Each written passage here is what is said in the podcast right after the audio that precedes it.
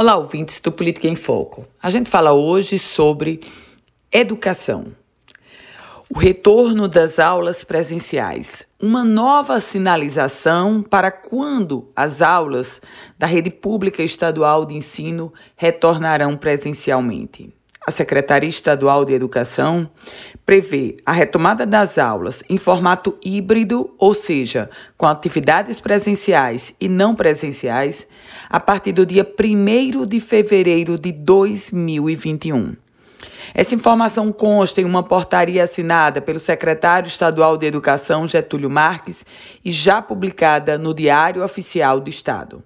Segundo a Secretaria de Educação, esse retorno ainda depende de como estará a situação epidemiológica aqui no Rio Grande do Norte em fevereiro do próximo ano.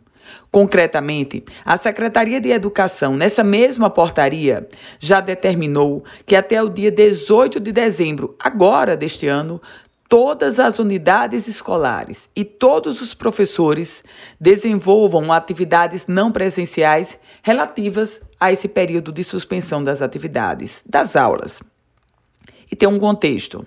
O objetivo disso tudo, o objetivo definido pela Secretaria Estadual de Educação para 2020 é que os professores, as escolas alcancem 75% da carga horária mínima de 800 horas do ano letivo de 2020, isso independente da quantidade de dias letivos indicados no calendário escolar.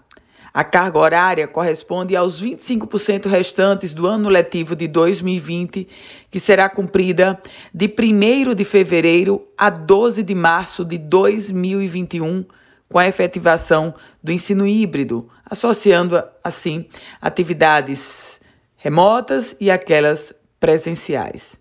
Meus caros ouvintes, o estado do Rio Grande do Norte tem aulas presenciais suspensas desde março. Agora, sinaliza-se para a finalização do calendário 2020, com pendências já ficando para 2021.